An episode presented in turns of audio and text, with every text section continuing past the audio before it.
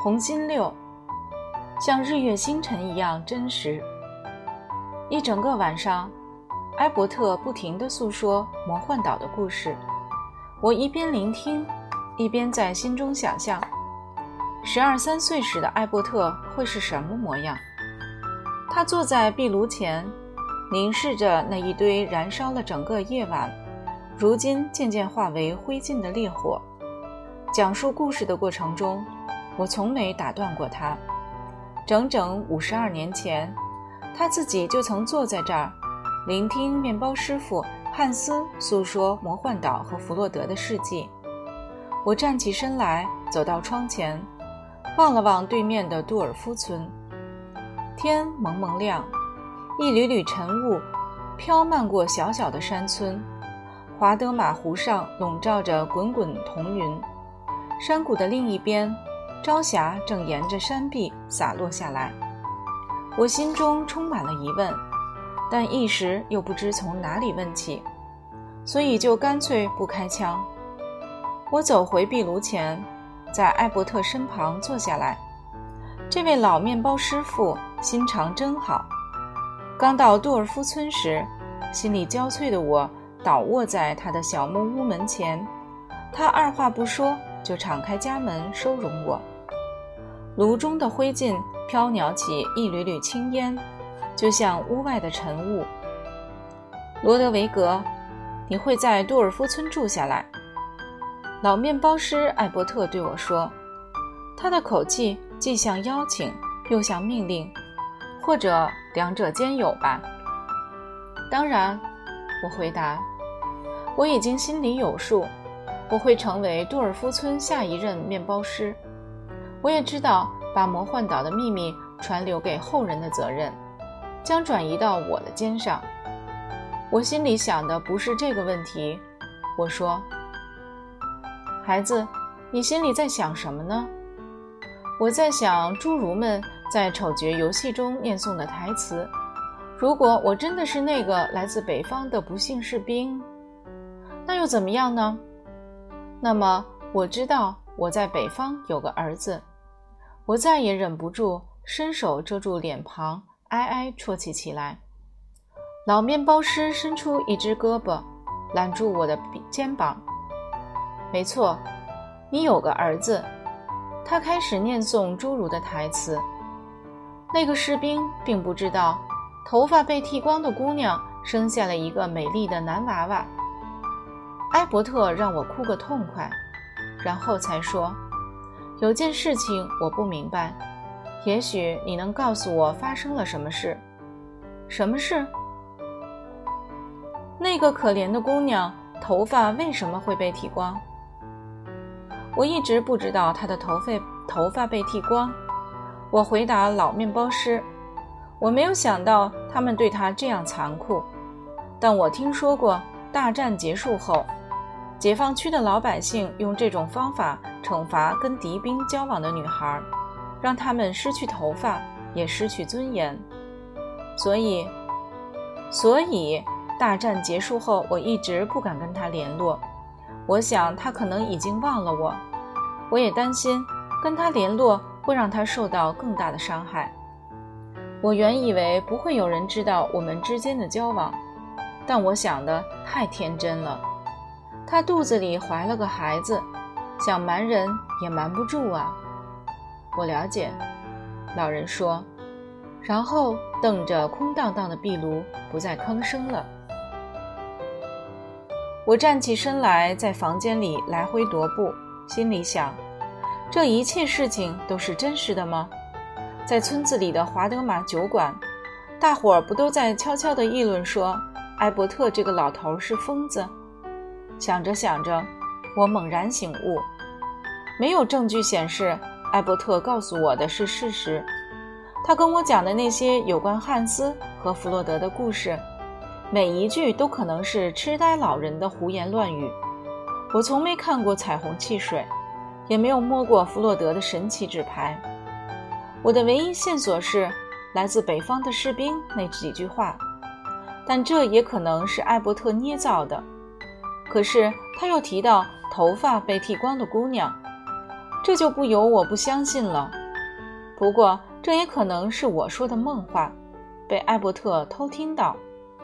我在睡梦中谈一个头发被剃光的女孩，并不值得奇怪，因为我实在太思念我在战时结识的姑娘丽妮。我担心，跟我交往一阵子后，她可能怀孕。哦，我明白了。艾伯特把我讲的那些零零碎碎的梦话串联起来，添油加醋，编造成一个故事。难怪他对剃头姑娘的事很感兴趣。只有一件事我敢完全确定：艾伯特整晚没睡，坐在这儿跟我讲故事，目的绝不只是为了戏弄我。他相信他讲的每一句话。然而，这可能就是问题的真正所在。村民们在背后讲的闲话，说不定是真的。艾伯特可能心智不正常，离群所居。活在自己的一个小小的世界里，生活上和心灵上都非常孤独。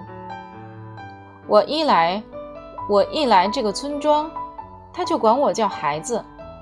也许那就是艾伯特编造这个神奇故事的动机。他需要一个儿子来继承他在村里开设的面包屋。于是乎，他就下意识地编造出一个荒诞不经的故事。这类精神案件，我以前听说过。听说有些疯子在某些特殊的领域可能是杰出的天才。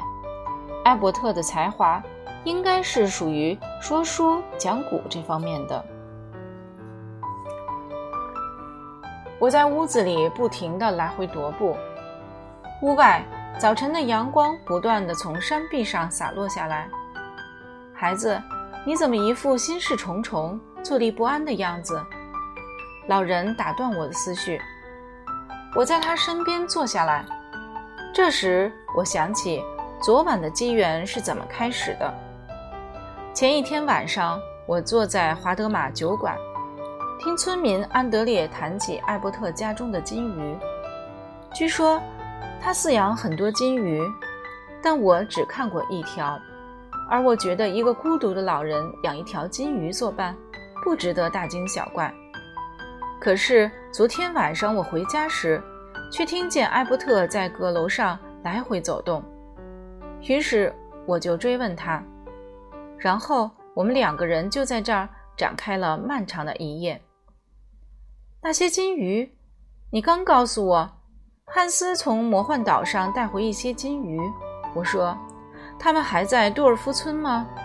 难道？难道你只养一条金鱼？艾伯特回过头来，眼睛直直盯着我说：“孩子，你对我没什么信心啊。”说着，他的眼神暗沉了下来。我已经失去耐性，而且由于思念利尼，我的脾气变得急躁起来。于是就用比平常尖锐的口气对老人说：“那就回答我呀。”那些金鱼到底怎么了？跟我来吧。他站起身，走进那间窄小的卧房，从天花板上拉下一个梯子，就像他小时候，面包师傅汉斯带他上阁楼之前，从天花板上拉下梯子那样。罗德维格，咱们要上阅读去喽，要上阁楼去喽。他压低嗓门说。他先爬上梯子，我跟在后头。我心里想，如果弗洛德和魔幻岛的故事是艾伯特一手捏造的，但他一定是鬼迷心窍的人。我把头探进天花板的活门，往阁楼里面一望，立刻就确定，艾伯特花了一整晚告诉我的那些事情全都是真的，像天上的日月星辰一样真实。阁楼上，只见四处摆着玻璃缸，里头饲养着一条条五彩斑斓的金鱼，不停地游来游去，只有一道活动的彩虹。屋里堆满各种奇珍异宝，我认出佛像、六足怪兽雕像、各种长短剑。此外，还有艾伯特小的时候已经陈列在楼下的许多物品。太。太不可思议了！一踏进阁楼，我就禁不住给结结巴巴起来。除了金鱼，屋里的所有东西都让我看得瞠目结舌。我不再怀疑魔幻岛的故事。蓝色的曙光洒进阁楼窗口，要到中午时分，太阳才会照射到山谷的这一边。但是这会儿，阁楼却弥漫着金色的光芒。而这种光并不是从窗口照射进来的。你看那边，艾伯特悄声说。他伸出手臂指了指倾斜的天花板上的一个角落，在那儿，我看见一只古旧的瓶子，瓶子发射出的光芒但亮晶晶地照耀着所有的金鱼缸。排列在地板上的各种器物、板凳和橱柜，孩子，那就是彩虹汽水喽。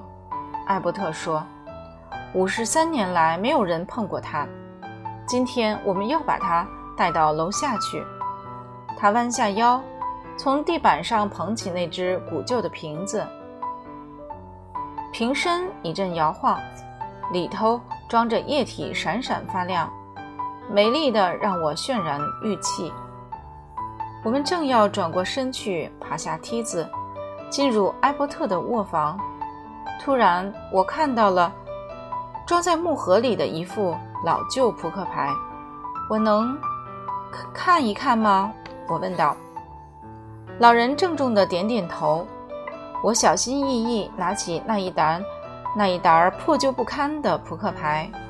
我还辨认得出红心六、梅花二、黑桃 Q 和方块八。我把整副牌数了一遍，只有五十一张。我惊叫起来。老人望望阁楼的四周，那儿，他指了指躺在老旧板凳上的一张牌。我弯下身捡起那张牌，放在整沓牌的顶端。这张牌是红心幺。他还是喜欢到处乱跑，常常迷路。老人说：“我总是在阁楼的某一间角落找到他。”我把整副牌放回原处，然后跟老人爬下梯子。他直截了当地说：“阿波特，拿出一只小酒杯放在桌上。你知道我们马上要做的事情。”他直截了当地说：“我明白，这回轮到我喝彩虹汽水了。在我之前，整整五十六二五十二年前，阿伯特坐在那个房间喝这种神秘的饮料。在他之前，五十二年前，面包师傅汉斯在魔汉岛上喝彩虹汽水。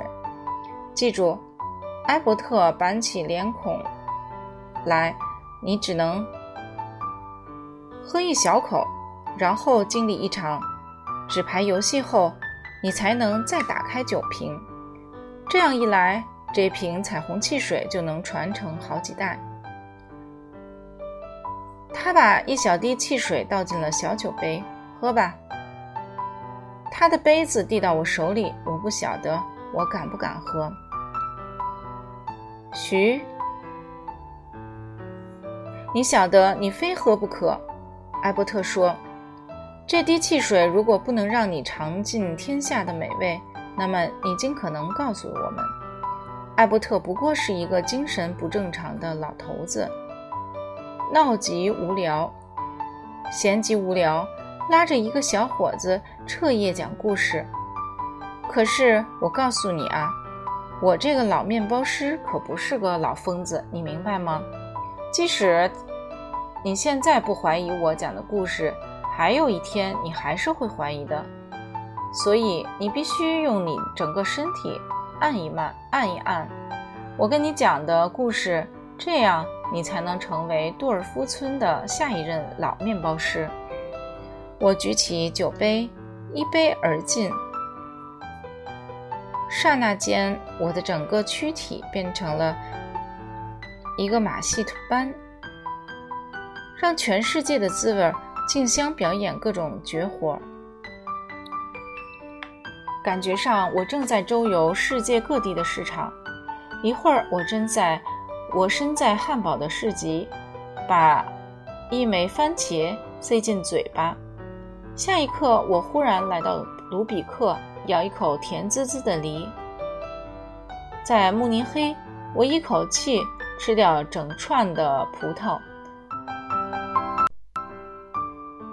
在罗马城，我口嚼无花果。杏仁和腰果，在雅典等我品尝充满东方风情的开罗市集以及子奉客，各种各样的美味横扫过我的五脏六腑，有些是我生平第一次尝到。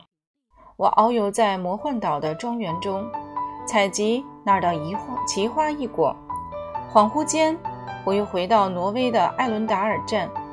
我一面长月。我一面尝月菊，一面嗅着丽妮的发香。我不知道我究竟在壁炉旁坐了多久，我只顾默默品尝人世间的各种美味，没跟艾伯特说一句话。老人终于站起身来对我说：“我这个老面包师可要去睡觉喽。上床之前，我得把这个瓶子放回阁楼上。提醒你啊。”我会把天花板的活门给锁上的，阿兵哥，你现在是个大人喽。水果和蔬菜固然营养丰富，滋味美好，但你也要提防自己变成植物人呐。今天回想起来，我不敢确定，老人这番话我究竟有没有记错。我只晓得，老人临睡前对我提出一些忠告，而他的告诫。似乎跟彩虹汽水和魔幻扑克牌有关。